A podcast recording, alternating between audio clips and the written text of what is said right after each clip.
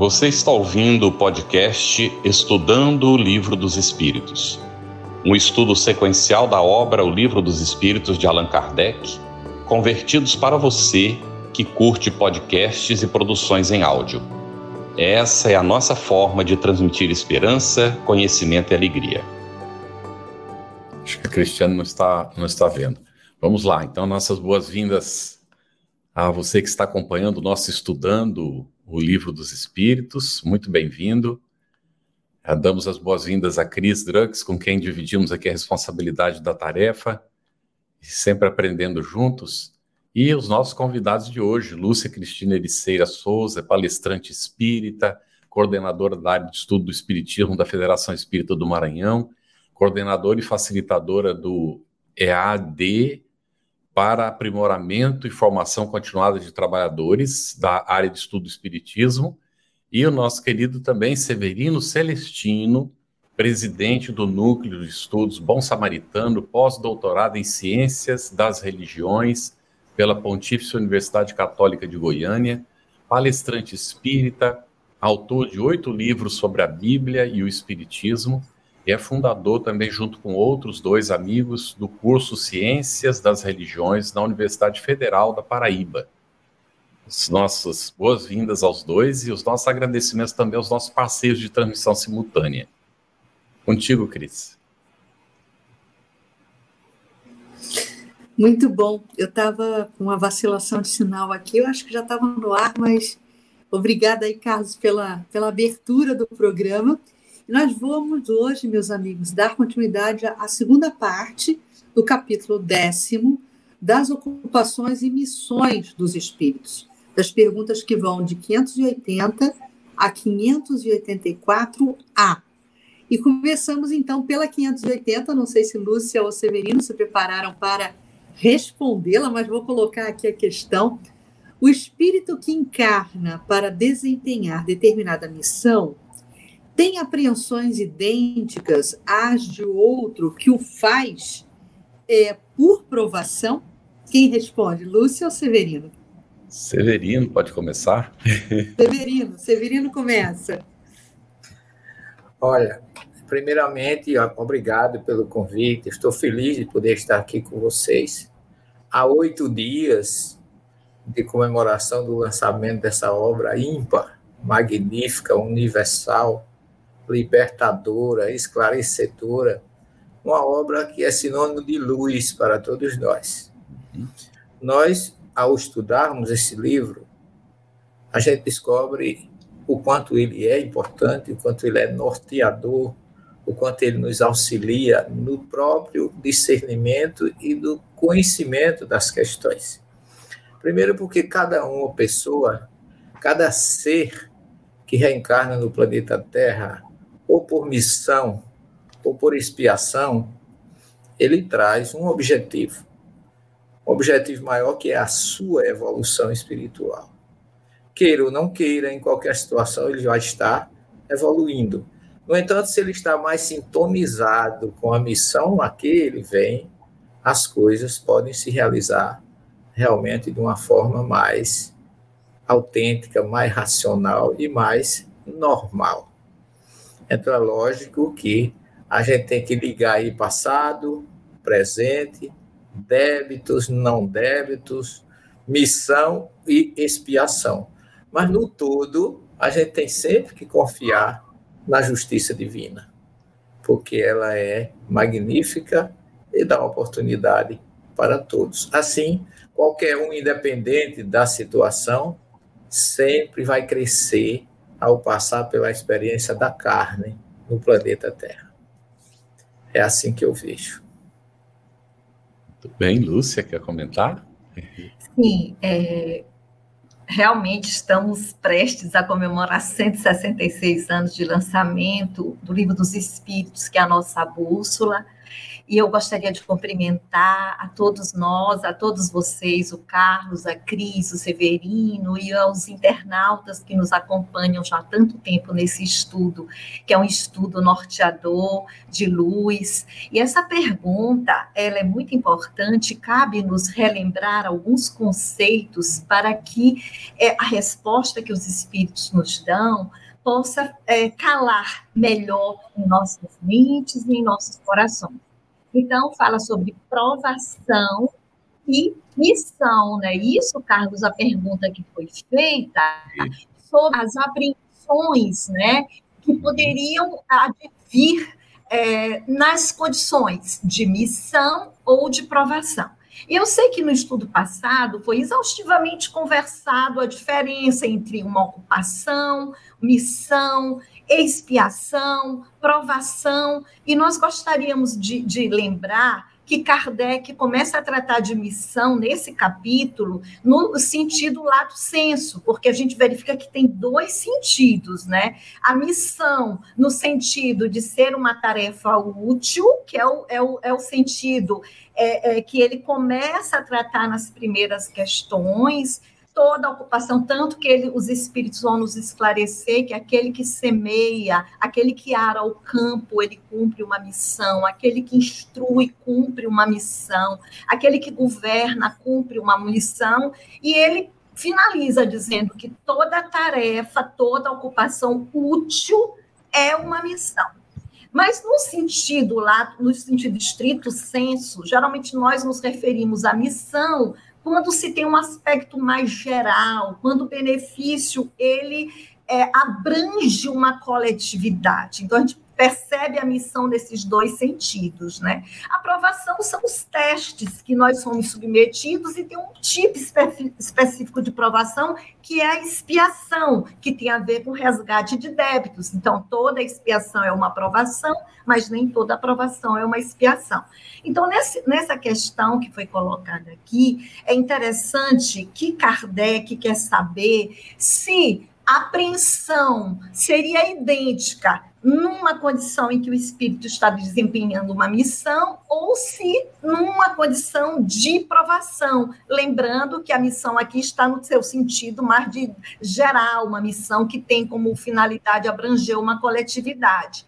E os espíritos respondem que não, porque traz a experiência adquirida, ou seja, um espírito em missão ele, por ter uma experiência maior do que aquele que está apenas submetido a uma aprovação, ele não vai ter, ele não vai ter tanta apreensão, porque ele já tem experiência. Enquanto que aquele que ainda está submetido a aprovações, a expiações, ele está adquirindo essa experiência. Então, aí nós começamos a, a verificar como que é esse raciocínio em termos das nossas condições internas diante dos compromissos que assumimos antes de reencarnar. Muito bem, Lúcia. Agora essa vai começar você. 581, Kardec vai desdobrando o assunto, não é aprofundando devagarinho. E ele pergunta: certamente desempenham missão os homens que servem de faróis ao gênero humano, que o iluminam com a luz do gênio. Entre eles, porém, alguns há que se enganam que, de par com grandes verdades, propagam grandes erros. Como se deve considerar a missão desses homens? Essa pergunta é muito interessante, Carlos, porque ela nos traz uma série de desdobramentos e esclarecimentos acerca das missões, mesmo essas missões grandiosas. E às vezes a gente verifica, pelo teor da pergunta, que o espírito encarregado mesmo de grandes missões, ele pode falhar. Principalmente se ele não é um espírito superior, ou seja, ele não pertence nem à segunda nem à terceira ordem, porque nós sabemos que não pertence nem à primeira nem à segunda ordem, porque nós sabemos que os espíritos da terceira ordem, eles também assumem missões e missões de proporções maiores. E aqui nessa pergunta, a gente já verifica que eles podem se enganar. Kardec, baseado até em fatos históricos, ele faz essa afirmação entre eles, alguns há que se enganam. E nós temos, ao longo da história, notícias de grandes estadistas, de grandes descobridores, que é, misturaram as suas próprias ideias e convicções com a luz que eles viriam trazer, ou que eles se responsabilizaram em trazer. Até com, misturam com paixões, com desvios, às vezes defendem uma ideia e incluem nessa defesa a violência, quando a violência não seria necessária. Então, a gente vai ver que, assim, existe a, a, a duas polaridades, o bem e o mal. Mas entre esses dois extremos, uma série de nuances. Então, às vezes, a missão ela não é completada de forma é, é, integral ela tem determinados é, desvios. Então, Kardec afirma entre eles aos que se enganam, né, porque misturam as verdades com suas opiniões ou com seus erros, com seus desvios. E aí ele diz assim: como é que fica a missão desses homens? Né? Que pergunta interessante. E a gente reflete e nós vamos verificar o que é que os espíritos nos esclarecem e nos respondem acerca dessas questões. Então ele, ele começa a dizer assim, como falseadas por eles próprios, ou seja, essa missão eles começam a falsear por suas próprias ideias.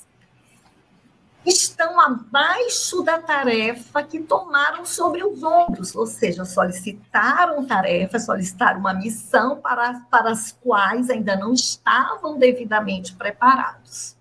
Entre eles, porém, alguns há que se enganam, que é de par com grandes verdades. Ou, eu, eu vou voltar aqui para a coisa. Os homens de gênio têm que falar de acordo com as épocas em que vivem.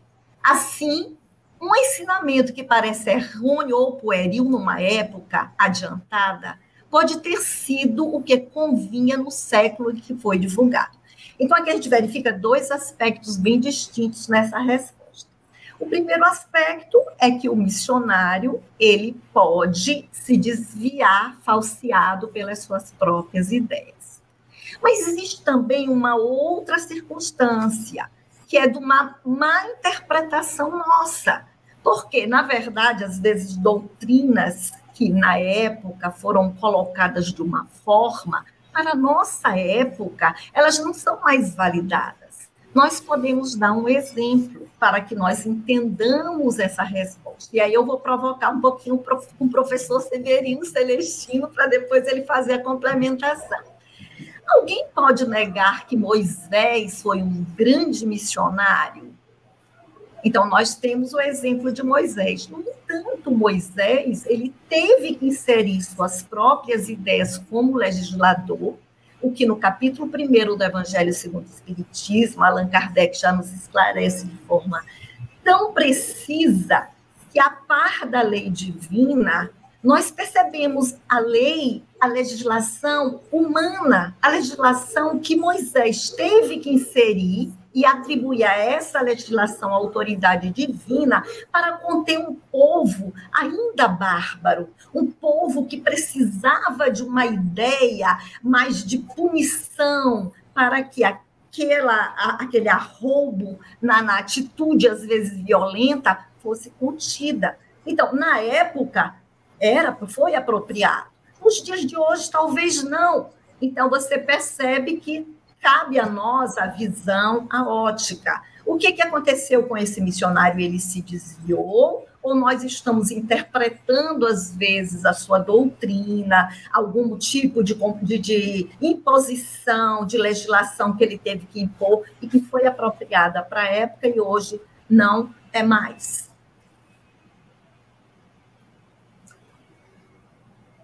Na verdade, posso, posso comentar? Estou lhe provocando, professor.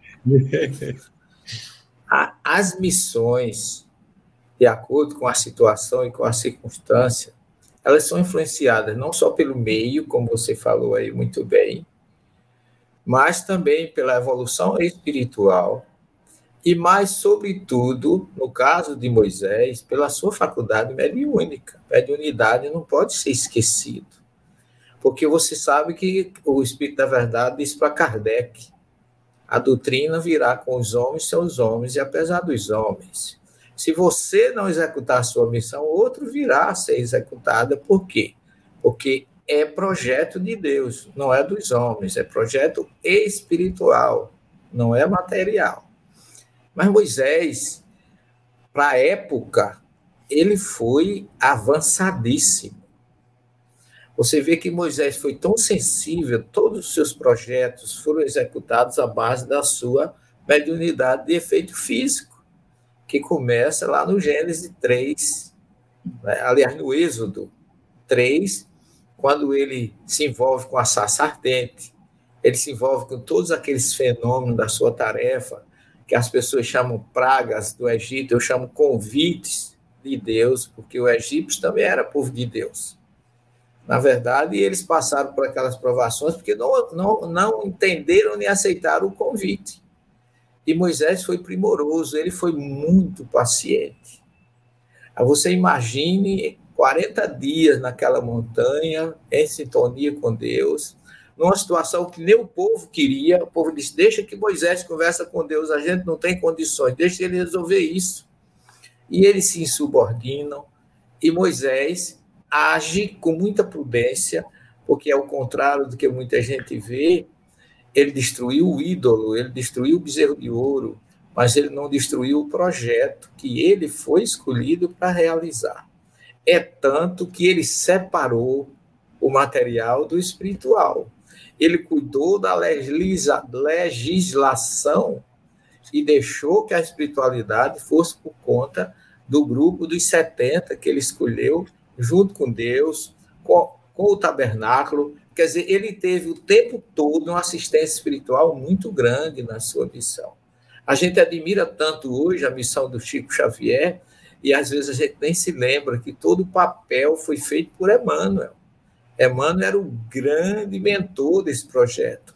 No projeto de Moisés, o grande mentor era Yahvé, que todo mundo disse que era Deus, mas eu vejo como um enviado de Deus né, como assim como Ismael é o dirigente do povo do Brasil, é, Yahvé foi o mentor espiritual do, dos hebreus. Então, ele era o canal espiritual através de quem Moisés se orientava para tudo. Então, Moisés também, é, Moisés, como Chico, também teve o Emmanuel da vida dele mas ele tinha seus limites, porque ele tinha livre-arbítrio e tinha o papel de dirigir pessoas, como você bem colocou aí, Lúcia, broncas, atrasadas, com a visão retrógrada. Eu fiz os caminhos de Moisés, não faz, faz 15 dias que eu fiz os caminhos de Moisés. Aí você vê a aridez ainda hoje física daquele deserto, a descrença daquele povo, e aquele homem trazer tanta gente com tanta paciência por 40 anos e executar a sua missão. Na verdade, ele não falhou, ele foi um grande vencedor que deve ser imitado por todos nós, porque para a sua época ele foi um reformador, um reformulador e foi um grande herói e um grande médio, é tanto que o, o judeu chama Moshe Rabeno, ou seja, Moisés, nosso pai, né, nosso mestre, porque ele foi realmente um exemplo na sua condição para a época não, eu não vejo ninguém na história que pudesse ter feito a missão melhor do que ele. É tanto que ele renunciou a entrar na Terra Prometida para que as coisas acontecessem segundo a vontade de Deus e não a dele. É assim Muito bom. Professor, que ótimo. Já que a gente está falando, né, que o senhor falou de pai, de patriarca, pode-se considerar como missão a paternidade? Perfeitamente, minha filha. Olha, eu acho que a paternidade não deve ser colocada só como missão, mas como a maior das missões. Porque quando a gente começa a entender a reencarnação, como diz Emmanuel, as sublimes e sagradas energias do sexo, na condição de nós espíritas, que somos reencarnacionistas, imagine o papel que passa aquele que é, é, vamos dizer assim, escolhido para ser orientador de espíritos que podem ser colaboradores, podem ser desafetos, podem vir trazer cobranças, porque a gente sempre vê os nossos filhos como anjos.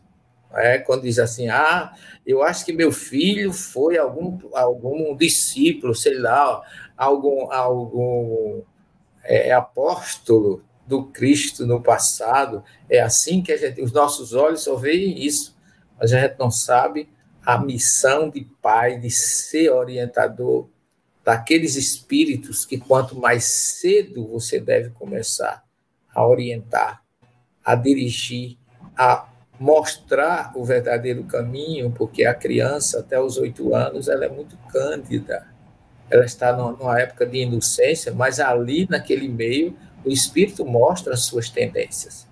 E aí é que entra o papai, é aí que entra a mamãe, é aí que entra a família como célula máter, porto seguro de qualquer espírito que venha, não só o planeta Terra, mas em qualquer planeta.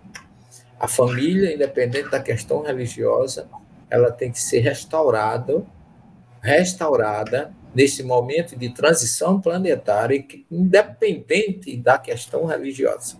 O que pode salvar a sociedade é a família. Se nós não, não lutarmos, ou seja, quando eu falo lutar aí, é nos empenharmos em todos os sentidos para que a família, essa cela, seja preservada. Se você vai ao Gênesis, você vai ver.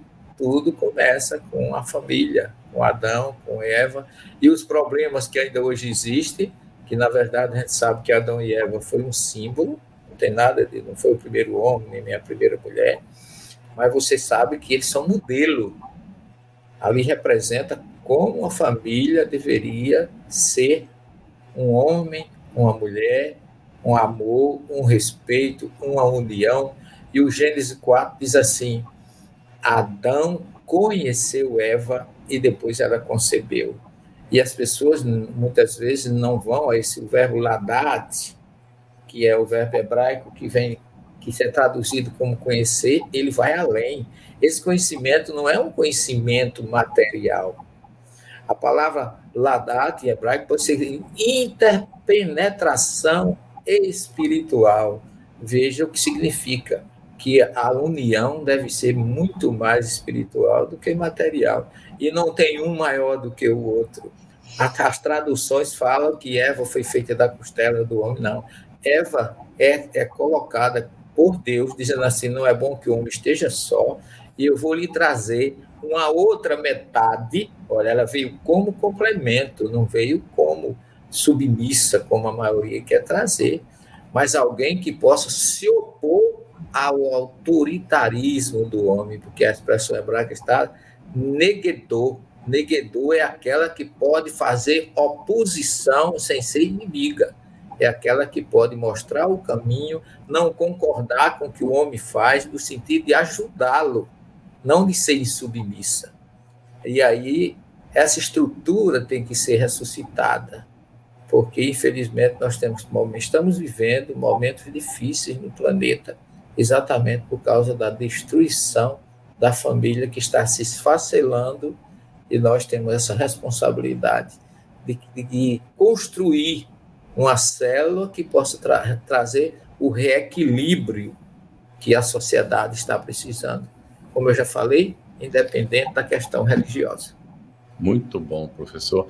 É, Lúcia, comenta, mas já incluindo essa 583, que o professor Severino até começou a introduzir ali, são responsáveis os pais pelo transeamento de um filho que envereda pelo caminho do mal, apesar dos cuidados que lhe dispensaram? Perfeito. Então, nós vamos aqui é, abordar algumas, alguns aspectos da resposta dada aos, aos a, da resposta que os espíritos dão à pergunta de Kardec, né, sobre a missão da paternidade. E eles nos dizem é, categoricamente que é sem contestação possível ou seja, a paternidade, aí nós incluímos maternidade, paternidade, é a mesma equivalente a falar do gênero humano, homem e mulher, então paternidade inclui a maternidade. Os espíritos deixam, nos deixam bem claro que se trata incontestavelmente de uma verdadeira missão. E aí ele diz que, além disso, é um grandíssimo dever que o homem se empenha e que lhe, lhe, lhe coloca uma responsabilidade quanto ao seu futuro. E aí ele nos, nos esclarece ainda que os filhos que são colocados sob a tutela dos pais é, tem esse propósito, um propósito para essa tutela, é que eles sejam dirigidos por esses pais pela senda do bem. E aí ele nos esclarece acerca da importância desse período da infância, que é quando a organização física débil e delicada torna propício esse espírito a todas as impressões.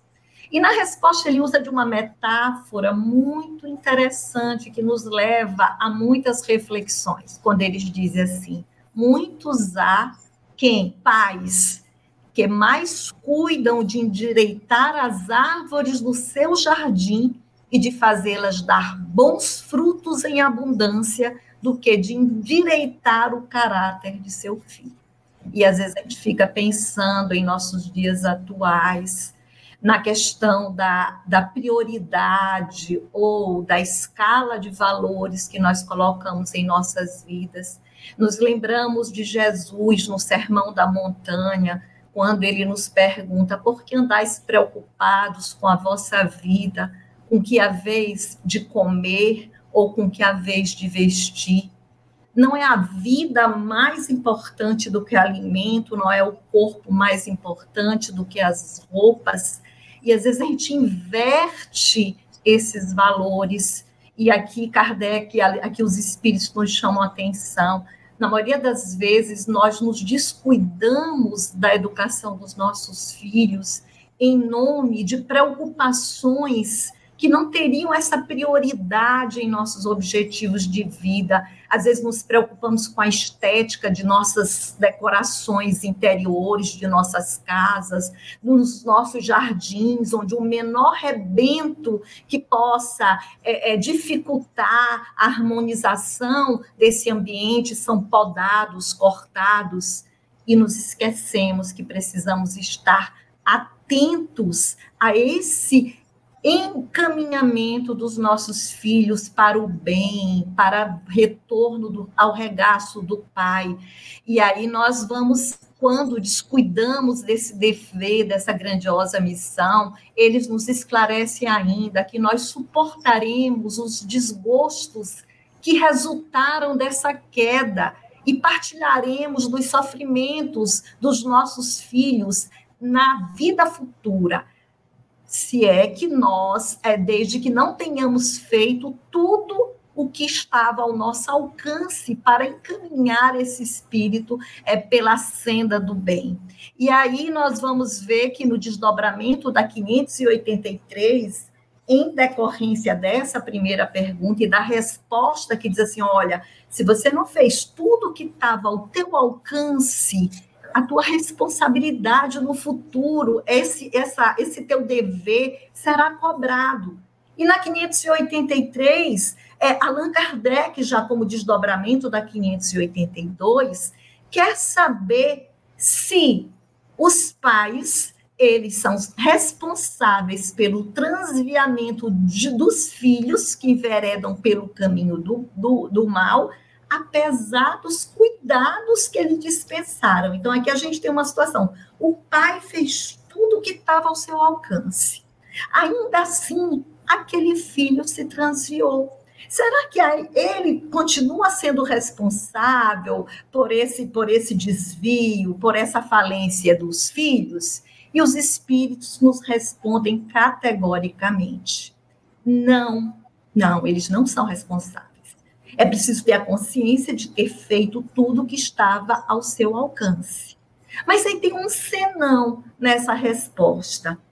Agora, quanto piores forem as propensões do filho, tanto mais pesada é a tarefa, e tanto maior o mérito dos pais se conseguirem desviá-lo do mau caminho. Então, não tenho responsabilidade, mas isso não me tira a, a, a questão do meu comprometimento, do meu esforço, por pior que seja a condição em que eu me encontre. E aí nós nos lembramos de uma, de uma passagem do Evangelho segundo o Espiritismo, quando a, a, o Espírito nos recomenda, mãe, quanto mais rebelde for o teu filho, perdoa, acolhe e pensa, um de nós erramos, um de nós fomos rebeldes aos mandamentos de Deus, às orientações divinas.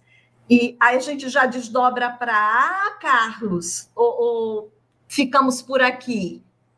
Não, Lúcia, o professor responde a ah, e Pronto. só para alertar, temos 12 perguntas do público então, já sobre o assunto. professor Severino. O professor vai, vai responder o desdobramento, professor, porque aí Kardec coloca na 583A exatamente a, a posição contrária, né? a posição invertida. Isso. Se um Isso. filho se torna homem de bem, não obstante a negligência ou os maus exemplos dos seus pais, é, tiram estes, ou seja, tiram os pais daí algum proveito? Aí vem aqui a resposta do Espírito da Verdade, é quase um, uma, uma única palavra. É. Deus é justo. A justiça de Deus está em tudo. O projeto dele é muito bem elaborado não escapa absolutamente nada. Por isso que diz que não, se, não cai uma folha de uma árvore sem que Deus tome conhecimento do que está acontecendo. Então, a justiça de Deus aí é que vai equacionar a condição do pai e a do filho. No, no entanto, ele pode, com certeza, tirar proveito da condição de que ele, mesmo tendo sido negligente, Muitas vezes o filho agiu exatamente da forma contrária, porque não concordava com a forma errônea em que ele agiu. E é possível que esse filho tenha sido até um amigo do passado que veio nessa condição para auxiliá-lo a se reerguer. A gente tem aí renúncia com Alcione, né? A gente vendo o resgate daquele que caiu, daquele que estava lá embaixo que o companheiro foi buscar. Então, o projeto de Deus é perfeito, ninguém fica livre de receber a bênção que necessita para crescer, porque a grande beleza dessa obra chamada Livro dos Espíritos, que eu acho, é, além do positivismo que a doutrina tem, é a lei do progresso, que sendo lei para todos, errado ou certo com conhecimento ou desconhecimento, você vai progredir. Uns mais, outros menos. Mas, como dizia Jesus, as, prostitutas e as meretrizes, os publicanos, vos precedem no reino dos céus, falando dos fariseus. Ele não disse que os fariseus não entrariam. Entrariam depois, mas teriam a oportunidade de entrar. Porque Jesus deixa bem claro que em João e em Mateus que não se perderá nenhuma das ovelhas que o Pai me confiou. Eu acho que isso completa muito bem a nossa tranquilidade de saber que tudo na natureza se equilibra, se harmoniza, tem os seus transtornos durante, no durante tem os seus transtornos, as suas divergências, mas no depois vem a vitória, vem a luz, vem o reencontro com a paz, com o planeta regenerado. Isso é que é importante. Excelente. Aqui nós temos uma pergunta da Ana Lúcia Lessa, que foi respondida pela, é, pela Lúcia e pelo professor Severino agora mesmo. Olha, a pergunta é essa aqui: somos responsáveis pela deserção dos filhos? Ali está colocando, depende, não é, de como agiu, de como trabalhou. Exatamente. Se foi negligente, sim. Agora, se fez tudo, não. Não é? Se fez o que cumpriu o papel, não é responsável. Excelente, muito bom. Agora nós vamos então para 584 para a Lúcia. E depois nós vamos voltar nas perguntas do, do, dos nossos internautas. A gente volta ao assunto do, dos pais, mas vamos, vamos ver essa, esse conjunto aqui. 584. De que natureza será a missão do conquistador que apenas visa satisfazer a sua ambição e que, para alcançar esse objetivo, não vacila ante nenhuma das calamidades que vai espalhando?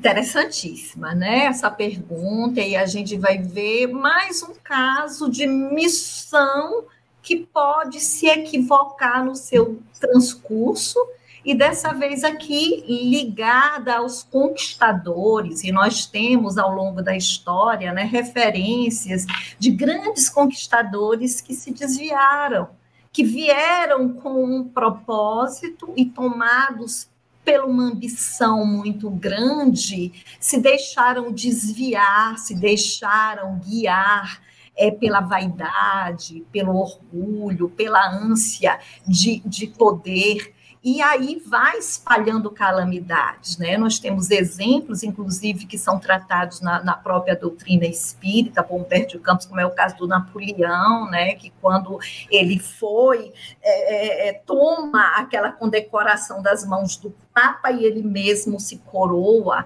Então, a gente verifica casos bem precisos de desvios e essa questão trata exatamente sobre isso, né? É, e aí, essas pessoas que, movidas pela ambição, não vacilam é, diante é, de estar espalhando calamidades ao longo da conquista desses povos. E aí, os espíritos nos trazem uma, uma resposta muito interessante que nos leva a muitas reflexões. Quando eles nos dizem que as mais das vezes não passa de um instrumento que se serve Deus para o cumprimento de seus desígnios, representando essas calamidades, um meio que ele se utiliza para, para fazer que um povo progrida mais rapidamente. E essa resposta, ela nos leva a duas reflexões. Primeira, que mesmo quando o homem espalha o mal, Deus, em sua infinita bondade, extrai do mal uma oportunidade para nós encontrarmos o bem. Então, mesmo no mal produzido pelo homem, Deus nos oferece uma oportunidade de reverter esse mal em oportunidade para o bem. Essa é uma questão que nós precisamos sempre estar atentos. E também a outra questão é a do progresso. Nós trabalhamos com leis naturais, leis divinas, que funcionam de forma é, compartilhada, ou seja, todas elas funcionam de forma é, é, juntas, em conjunto. É um conjunto de leis que funcionam. E aí a gente verifica a questão da lei do progresso. E o progresso ele é uma lei, uma lei natural, uma lei que se estabelece e o progresso às vezes se torna lento. E tem uma hora que o povo ele precisa avançar nesse progresso e esse progresso precisa ser provocado, como nós vamos estudar é na lei do progresso, quando o povo, o povo precisa de um choque e às vezes essas calamidades, às vezes até fenômenos naturais, são propósitos para que aquele povo, aquele povo possa progredir mais rapidamente. Por isso aqui na resposta, ele diz assim, é, às vezes é, é, é Deus vai tomar é, essa, essa oportunidade, esse desvio que foi feito por, esse, por essa pessoa para fazer com que o progresso se, se estabeleça, né? Então, ele se torna um instrumento que se serve de Deus para o cumprimento dos seus desígnios, assim como uma, uma, calamidade natural, algum tipo de fenômeno que vá causar sofrimento, como é o caso das pandemias, os desastres naturais, vai ser uma forma de impulsionar esse progresso, de fazer com que aquela aquele povo progrida mais rapidamente. Muito bom, Lúcia. Vou repetir aqui uma frase que eu adoro. A lei de progresso ela é inexorável. Queiramos nós ou não, a evolução acontece. Então, professor, pegando o gancho dessa excelente explicação da Lúcia, 584A, nenhuma parte tendo na produção do bem que dessas calamidades passageiras possa resultar, pois que visavam um fim todo pessoal, aquele que delas se constitui instrumento tirará, não obstante, proveito desse bem? Na verdade, a, a resposta é exatamente cada um é recompensado de acordo com suas obras. É a lei de causa e efeito, é aquilo que a Lúcia falou, as, vamos, os abalos sísmicos, as tragédias, até as guerras, que são algo assim inconcebível, elas servem também para apressar o, pro, o progresso das pessoas. E cada um vai fazer parte nesse processo de acordo com a sua condição. É a lenda do pote rachado. Todos nós somos potes rachados, mas o pote rachado pode não levar a mesma água do pote inteiro. Mas a água que ele derrama no caminho pode servir para plantar flores, nascer belas gramas, e Deus utiliza muitas vezes os erros dos homens para ser instrumento de evolução para outros e benefícios, muitas vezes. O que mostra que a sua lei é perfeita, a sua justiça é completa.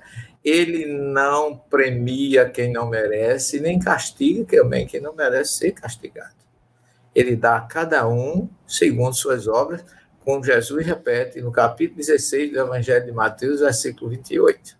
Cada um vai ser recompensado segundo suas obras e no juízo final, de acordo com o que deu, que plantou aquilo que plantou no bem, dando de comer a quem tem fome, beber a quem tem sede. É assim que Mateus encerra o seu sermão escatológico, falando exatamente da regeneração planetária após essa transição que estamos passando. Ninguém fica impune e também ninguém é premiado, cada um vai colher o que plantou. Essa que é o, esse é é o verdadeiro desdobramento da 588A. Aliás, 584A. Eu gostaria só de ressaltar um aspecto assim que me tocou muito nessa resposta e que às vezes nós passamos de forma desavisada, é, em que a gente pensa que só o resultado é que interessa.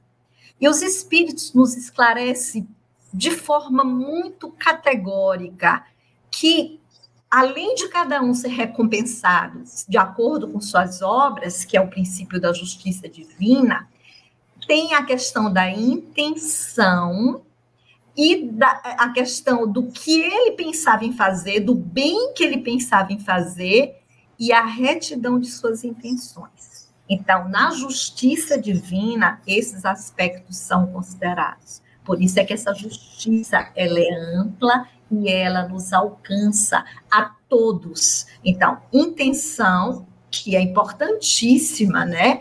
E o seu desejo de fazer o bem. Então, às vezes você agiu totalmente errado, mas Deus aproveitou esse erro como instrumento para que outros se beneficiassem. Então, claro que você não vai ter nenhum mérito, mas além de não ter nenhum mérito, dependia de tua intenção. Qual era o teu propósito? Tinha algum interesse pessoal envolvido? Então, mesmo você agindo no bem, tem que ver qual a tua intenção. Se era um interesse pessoal, a gente já não pode considerar essa ação como uma ação virtuosa, como uma ação caridosa, na verdadeira acepção da, da, da palavra, onde está envolvido o total desinteresse. Então, a virtude ela tem que ser totalmente desinteressada. E essa resposta reforça esse aspecto e que nós precisamos ficar atentos, né? Para nós dissociarmos de nossos propósitos e ações o interesse pessoal. Ô, Lúcia, eu só queria ilustrar um pouquinho nessa questão ainda, um, um detalhe.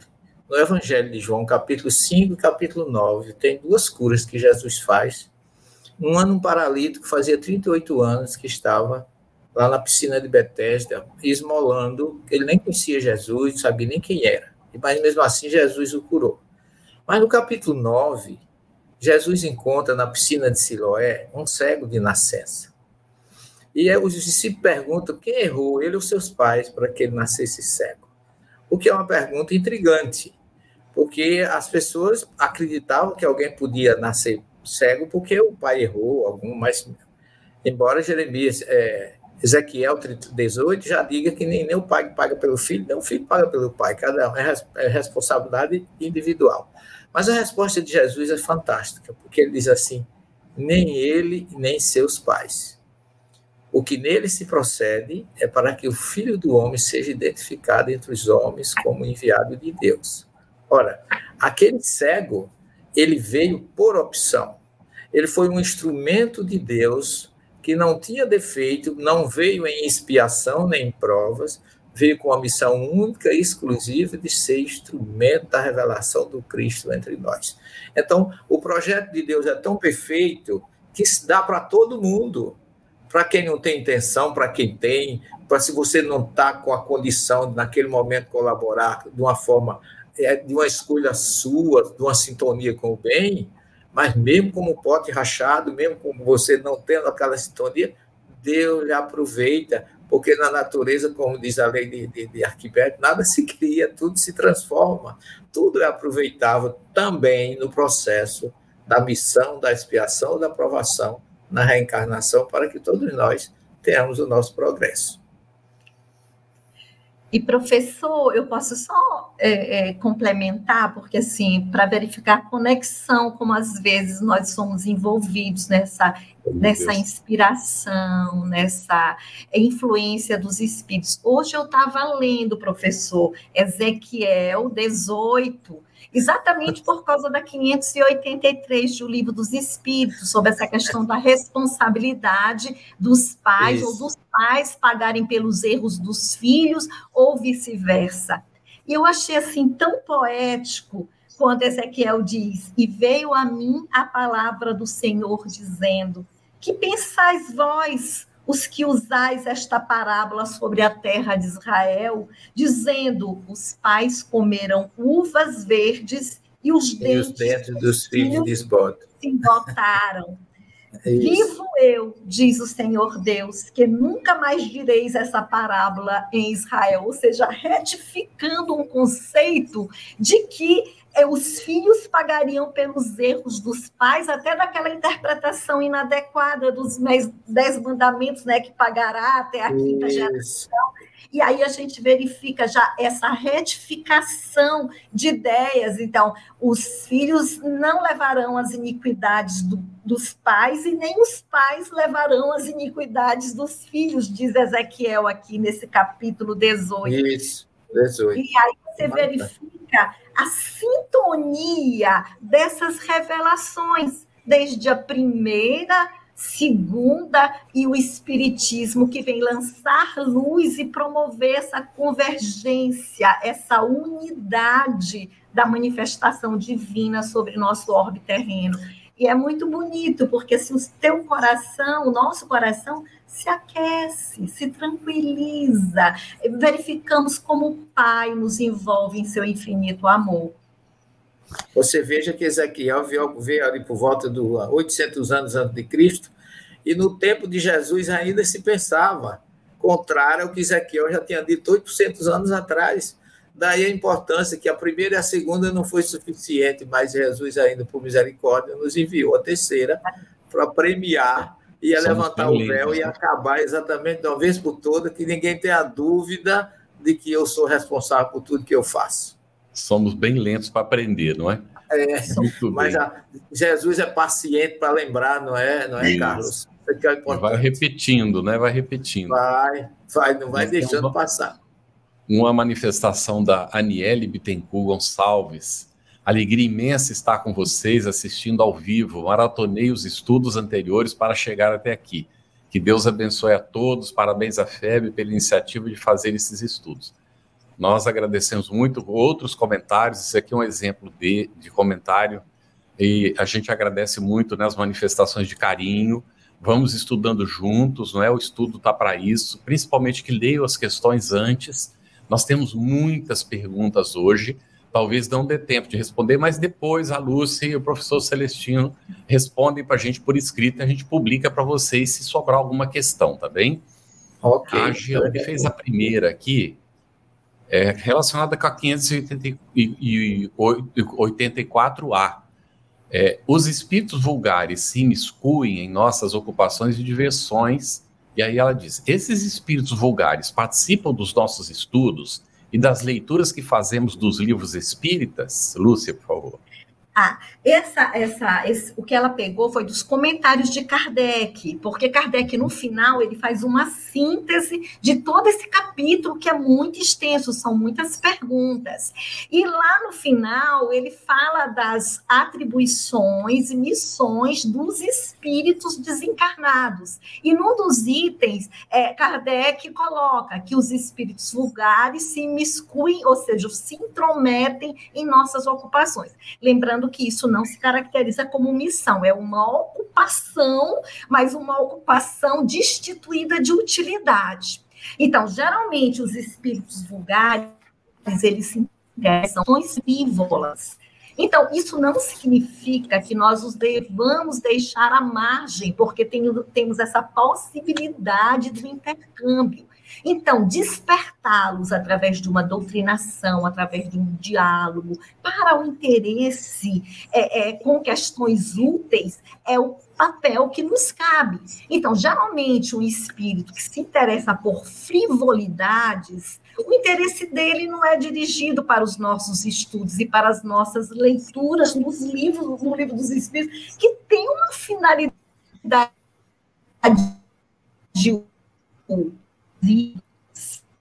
que realizam essa missão de orientar, de instruir, que tudo isso se caracteriza como uma missão para ambientes onde eles possam aprender, onde eles possam ser doutrinados e assim já não mais se meterem em frivolidades que nenhuma utilidade teriam para as suas vidas e para o seu progresso. Muito bom, Lúcia. Vamos seguindo aqui com as questões, mas antes eu vou abrir aqui um comentário, na verdade, um pedido de intercessão, um pedido de ajuda da Lindalva Maria dos Santos, porque a gente sabe que também esse momento é muito bem assistido pelos bondosos amigos espirituais. Então, a Lindalva nos pede né, intercessão, é, auxílio para vários é, queridos do coração dela, e nós estamos sublinhando, né? E tentando trazer conforto a ela nesse momento, dizendo que é, eles muito provavelmente serão assistidos pelos bondosos amigos espirituais vinculados a essa ação aqui nossa de estudo semanal, né? E seguindo a nossa lista, viu, professor Severino, de dúvidas e, e questões aqui atinentes ao estudo de hoje, nós temos uma dúvida do é, da Angélica, não, desculpa, da, da Sueli Camilo primeiro. Quando o estudo espírita é compreendido com uma certa clareza, é sinal que o mesmo começou em outras vidas, professor? Dentro da lei do progresso, Sueli, eu creio que sim. Ah, o aprendizado ele é acumulativo. Você, eu, eu me lembro em muitas ocasiões, eu me lembro do Chico, porque Chico é realmente uma pessoa diferenciada. Chico só tinha o curso primário na encarnação passada, mas Chico era um filósofo. As coisas que ele dizia não é de alguém que só tinha o curso primário. Eu vi muitos alunos, muitos pastores no nosso curso de Ciência das Religiões dizer assim: Eu não entendo como é que alguém que só tinha o curso primário, porque era uma disciplina que nós colocamos no curso, era a trajetória do Espiritismo, e falávamos sobre a vida de Chico Xavier. E mandávamos eles ler a obra Paulo Estevão, como obra de psicografia. E eles diziam: não dá para se entender como é que alguém que só tem o curso primário tem tanta teologia numa obra como é Paulo Estevão. Então, essa teologia que vem naturalmente da sintonia dele com Emmanuel, mas não foi da encarnação do, que Chico viveu né, entre nós. Ele já trazia. Esse conhecimento é progressivo, por isso que aquele que hoje está em expiação e provas, amanhã pode ser um missionário, se assimilar agora conhecimento, se praticar o bem, viver de acordo com as, as pérolas e os ensinamentos do Evangelho do Cristo, ele vai voltar pronto para ser um missionário, em vez de ser alguém que precisa espiar ainda alguma coisa porque a maior frase de Jesus está lá em João 8,32. Conhecereis a verdade e ela vos libertará. é progressivo e é natural nas nossas vidas. Muito bom, excelente. Nós temos um comentário da Edeli Formigari. Estamos a dois dias de completarmos dois anos, 12 de 4 de 2021, de estudo iluminativo desta obra do Despertar de Consciência. Agradeço a todos, parabéns. Olha lá, dois anos, não é que nós estamos aqui com o Livro dos Espíritos na questão 584A, não é? Quando vai levar mais uns três ou quatro para chegar é, ao final. Vai levar né? um tempinho para chegar ao final. e nós não temos pressa, porque não. o propósito foi de fazer um estudo realmente sequenciado da obra, comentado como está acontecendo. Então agradecemos a Ideli aí por lembrar, não é? E vamos perguntar aqui então para a Lúcia. Teriam sido, é da Angélica Rodrigues Ludescher, teriam sido incumbidos de missões os cientistas que trabalham para o desenvolvimento das vacinas contra a Covid-19? Boa questão, né? Nós partimos do conceito de missão. Missão é toda tarefa útil que reverta em benefício para a humanidade. Então, com certeza, em diversos campos, seja o campo da ciência, seja o campo religioso, nós percebemos grandes missionários que têm o propósito de nos guiar, de nos orientar e, com certeza, de prolongar as nossas vidas e essa luta pela descoberta de novos conhecimentos, ela faz parte do progresso da humanidade. E todos nós, lembrando, temos essa interferência é, constante do plano espiritual em todas as tarefas para o bem que realizamos. Então, esses cientistas que conseguiram, num tempo recorde, encontrar a, essa, essa, esse norteador, essa vacina que nos fez escapar de perder ainda mais vidas, né, é, em grande número, eles são missionários, foram incumbidos dessa, dessa tarefa para o bem e receberam assistência também do plano espiritual para que essa realização fosse efetivada. Muito bom. Vamos seguir aqui com as questões e os comentários dos internautas. É, eu vou formular agora para o professor uma dúvida da Olga Batista. O espírito que já passou por um mundo de regeneração ainda pode falhar, professor, em sua missão? É, isso é muito relativo. A gente tem que analisar a questão da lei do progresso inicialmente. Porque um espírito que já chegou a um mundo de regeneração, como segundo a própria doutrina e o livro dos espíritos nos esclarece, ele não retroage. Ele pode até parar, mas voltar atrás, ele não volta. Agora, se ele ainda não atingiu a perfeição, porque a gente sabe que o mundo de regeneração é um mundo intermediário ainda, não é um mundo da perfeição, não é aquele mundo final. Nós temos várias classificações dos mundos. Na sua condição do mundo de regeneração, pode ter falhas naquilo que é padrão dentro do mundo de, de, de regeneração. Agora, salientamos que o que vai influenciar aí profundamente é a evolução dele, é o conhecimento e o livre-arbítrio. Porque em qualquer situação nós poderemos fracassar, não chegar a executar a nossa missão com perfeição. Se bem que aquele que vem em missão, ele tem muito mais possibilidade de acertar do que de falhar. E no mundo de regeneração, eu acho isso bem mais difícil do que aqui no nosso planeta. Muito bem. Olha, Lúcio, Carlos Campos, ele fez uma questão relacionada com a 584, é um comentário de Kardec logo no comecinho. Ele fala que Kardec fala de desmaterialização, o que o bom senso encarnado queria dizer sobre esse termo, está aqui nesse trecho.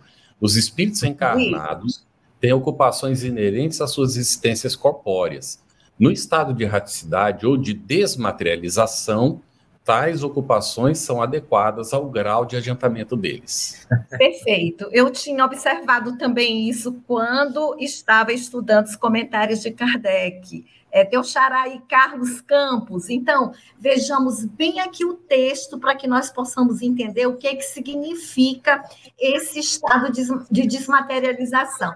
Os, os comentários de Kardec, ele começa dizendo assim, os espíritos encarnados têm inerentes, têm ocupações inerentes às suas existências corpóreas.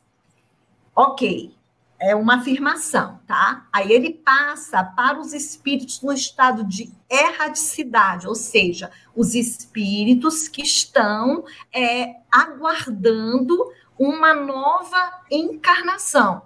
E aí ele fala, os espíritos que estão na erradicidade ou de desmaterialização, então, quando ele fala de desmaterialização para esses espíritos que estão na erradicidade, são os espíritos que já estão naquele processo na escala espírita em que a matéria ela já não tem tanto predomínio sobre o espírito, relembrando a escala espírita, né, em três grandes ordens, os espíritos imperfeitos, que somos nós, em que a matéria exerce um apelo de domínio muito grande. Então, à medida que esse espírito ele vai progredindo e galgando nas diversas classes e passando de uma ordem para outra, ele vai perdendo essa influência da matéria é, sobre o espírito. Tanto que na segunda ordem, a característica principal é que o espírito, há uma predominância do espírito sobre a matéria. Então, aí ele se refere à desmaterialização como uma referência à evolução desses espíritos, né? desses espíritos. E aí a gente lembra que o espírito da terceira ordem, ele tem muito mais probabilidade de falhar numa missão ou de não cumpri-la de forma integral do que o espírito da segunda e da primeira ordem. Única ordem que o espírito é totalmente infalível é na primeira ordem, quando ele atinge o estágio de espírito puro. Aí não tem mais risco de falhar, não tem mais risco de ter qualquer desvio na sua missão. Então, quanto mais evoluído o espírito, menor a probabilidade dele falir. Quando menos materializado, ou seja, mais desmaterializado, como Kardec se refere aqui no comentário, maior a probabilidade dele assumir missões mais grandiosas, maiores, mais importantes eu espero que eu consiga, que eu tenha conseguido esclarecer o nosso querido Carlos aí na resposta. Foi ótimo. Cris, Muito bom. Vamos, vamos seguir com mais um comentário aqui, mais uma dúvida, na verdade, é da Aparecida Davi, professor Celestino. Ela sonhou com um filho quando estava grávida e falei com o irmão desencarnado e ele me disse que meu filho era um resgate. O resgate é uma provação, uma provação ou uma missão? De novo, é a questão conceitual, né? É, Aparecida, resgate aí é sinônimo de reencontro. Você recebeu seu filho de volta para que vocês possam se reencontrarem e resgatarem, ou anularem, ou terminarem com qualquer desavença, com qualquer débito, com qualquer dúvida com relação a um relacionamento, relacionamento de amor. Esse seu filho pode ter sido do passado seu pai, um irmão, seu esposo, alguém com que vocês adquiriram uma diferença e que aí ele vem para que haja o resgate, para que haja o quê? A evidenciação do processo e que agora vocês juntos com o amor possam anular qualquer débito se perdoarem, se entenderem e, vamos dizer assim, no crédito e no débito, zerarem qualquer tipo de dívida. Esse, essa, esse é o sinônimo da palavra resgate na, nessa, nesse teu sonho. Ou melhor, no que o irmão falou, que poderia ser alguém que viria, um desafeto do passado, para que haja o, o resgate, ou seja, que o amor possa anular a multidão de erros, como diz Pedro no livro de Atos. Muito bem, olha, o eu Ricardo. José... Só... Eu poderia só dar uma complementadazinha aí nessa resposta, lembrando que o resgate. o tempo está acabando. É, mas só não esquecendo que, além de uma expiação pelo, pelo caráter do resgate, é uma grande missão, né? Que nós não devemos. É uma grande oportunidade. É. E a maternidade, a paternidade são consideradas missão na sua na verdadeira acepção da palavra. Perfeito, concordo. Isso. Ricardo José Gotardo. Este grupo é toda segunda-feira nesse horário, toda segunda-feira, 20 horas. E aproveitando toda terça-feira, 20 horas, o Estudando o Livro dos Médiuns. E toda quinta-feira, 21 horas e 30 minutos, estudando o Evangelho segundo o Espiritismo. Tá bem? Tudo à disposição de todos.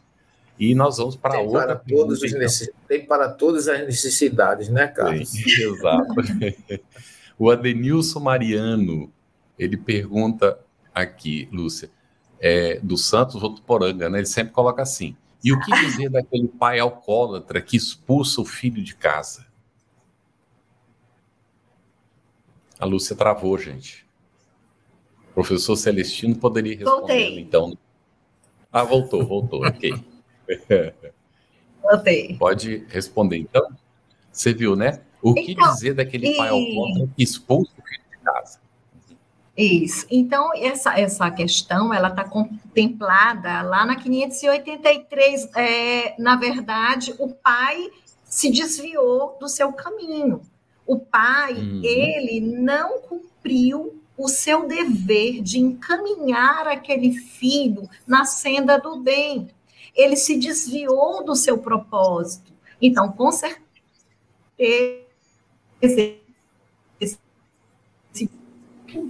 sua responsabilidade é, é, de pai, na sua missão de guiar o seu filho pela senda do bem. Então, é um exemplo de alguém que fracassa na sua missão, mas com certeza Deus, em sua infinita misericórdia, sempre nos propicia com novas oportunidades, sempre nos dá a oportunidade de resgatar os nossos débitos e voltar a reencontrar com esse filho que às vezes se desviou por responsabilidade nossa.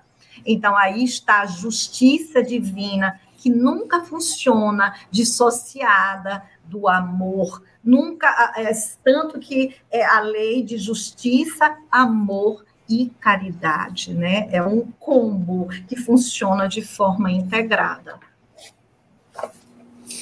Muito bom. É, professor, uma, uma outra questão aqui da Sueli Camilo. Ela diz que cuidou dos irmãos após a passagem dos pais, dois já voltaram a pátria espiritual e dois têm ainda aqui encarnados as suas famílias. Quer dizer que a missão era minha? Pergunta era, ela era dela? Sueli, pela lógica, sim.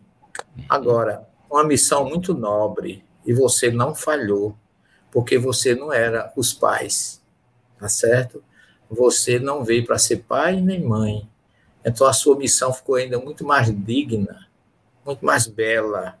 Parabéns, porque você assumiu algo que, por lei biológica, você não tinha nenhuma responsabilidade de agir como agiu. Então, além de você ter realizado muito bem sua missão, ela foi feita com amor, foi feita com dignidade. Parabéns, você foi além, eu diria, daquilo que a, a, a sua encarnação cobrou de você. Você não foi só irmã, você também foi pai e mãe. Então, eu acho que foi uma missão sublime, muito bela. Deus lhe abençoe por isso. Muito bom. Lúcia, Lilian Gonçalves, Gonçalves. E por que nem todos têm filhos? Porque nem todos têm essa missão de serem pais. É, porque depende de como foi o acordo para o planejamento reencarnatório. E tem, tem pessoas que não, não vêm ao mundo para terem filhos consanguíneos, mas conseguem acolher uma coletividade ainda muito maior em laços de amor a gente, nós verificamos que, às vezes, pessoas que assumem um compromisso, um grande compromisso de cuidar é, é, de, uma, de, uma, de um, digamos, de um ser coletivo maior, ele, ele deixa de assumir compromissos familiares consanguíneos. Então, tudo isso depende das necessidades desse espírito, depende do seu planejamento reencarnatório, depende de qual missão ele vai é, é, assumir. Por exemplo, o Chico, ele no início ele tinha muita vontade de constituir família, tanto que, à medida em que ele foi assumindo os compromissos com Emmanuel, de escrever 30 livros, depois 60, depois 100, e quando chegou na meta dos 100, Emmanuel lhe disse: Ó, oh, Chico, ele disse assim, eu terminei, então agora eu posso seguir com minha vida, eu posso realizar minhas aspirações de ter uma família. Aí o Emmanuel disse: Olha, Chico, não, tua vida foi desapropriada a serviço de um bem maior para uma coletividade ainda maior. Então, você escolhe, ou você continua com essa missão, ou, ou você desencarna. Então, mas a sua vida foi desapropriada a serviço do bem. Então, depende muito né, do compromisso assumido. Então, e também ainda tem a questão da expiação. Às vezes, quantos de, quantos de nós não cumprimos a contento a nossa missão de maternidade, de paternidade, e às vezes retornamos, retornamos, queremos realizar essa, esse sonho de ser mãe e pai, mas nos é dado uma pausa. Olha, por enquanto não, para que tu aprendas a valorizar a missão que te foi confiada. Então, passa um tempo aí querendo ser pai ou querendo ser mãe, para que tu aprendas a dignificar a esse grande dever que nos é colocado. Então, Cada caso vai variando de acordo com as circunstâncias e a necessidade evolutiva daquele espírito que está reencarnando. Falávamos no início do programa né, sobre o aniversário do Livro dos Espíritos. Kardec e Amélie Boudet não tiveram filhos. Né? Eles estavam plenos, dedicados Pronto. à codificação espírita. Ela como esteio, né? Esteio de Allan Kardec, ali companheira de todas as horas. Não tiveram filhos mas é, facultaram né, essa beleza, essa obra monumental para toda a humanidade. Meu amigo Severino, uma outra questão aqui. Carlos, ainda temos tempo para mais uma, né? Última, então vamos lá. Andréia Mota, sendo mulher e tendo que assumir o papel de chefe de família e ter que criar e educar três filhos sozinha, é também uma missão, já que o pai das crianças foi tomado pelo vício da, das drogas e do álcool? Severino. Olha, Andréia Mota, uma missão nobilíssima, porque era uma missão para ser realizada junto com o pai dos seus filhos. E ele, pelo, pelo que você está nos dizendo, ele desviou-se, ele fugiu ou não conseguiu executar o seu papel assumido, com certeza é possível, antes da encarnação. Vocês assumiram juntos. E você, sozinha, realizou a missão de dois. Parabéns, que, como bem colocou a nossa querida Lúcia, ser mãe é um gesto de amor infinito. Você, além de ter vindo como mãe, com uma missão belíssima, você deu conta do recado. Que Jesus lhe abençoe e você está de parabéns. Não, quem sou eu para julgá-la, mas pelo, pela lógica do que você disse, você foi muito firme e que você continue assim, porque você não tem amanhã, se você for fazer uma autorreflexão, você não tem nada do que se arrepender. Você cumpriu a sua tarefa. Deus lhe abençoe e parabéns. Você ouviu uma produção da Federação Espírita Brasileira para saber mais, siga o arroba FebTV Brasil no YouTube, Instagram e Facebook e o arroba Feb Editora no Instagram. Ative o sininho para receber as notificações e ficar por dentro da nossa programação. Até o próximo estudo.